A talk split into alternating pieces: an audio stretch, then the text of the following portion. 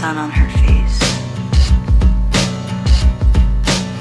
She's waiting at a bus stop, wondering if her ride will ever come to pick her up.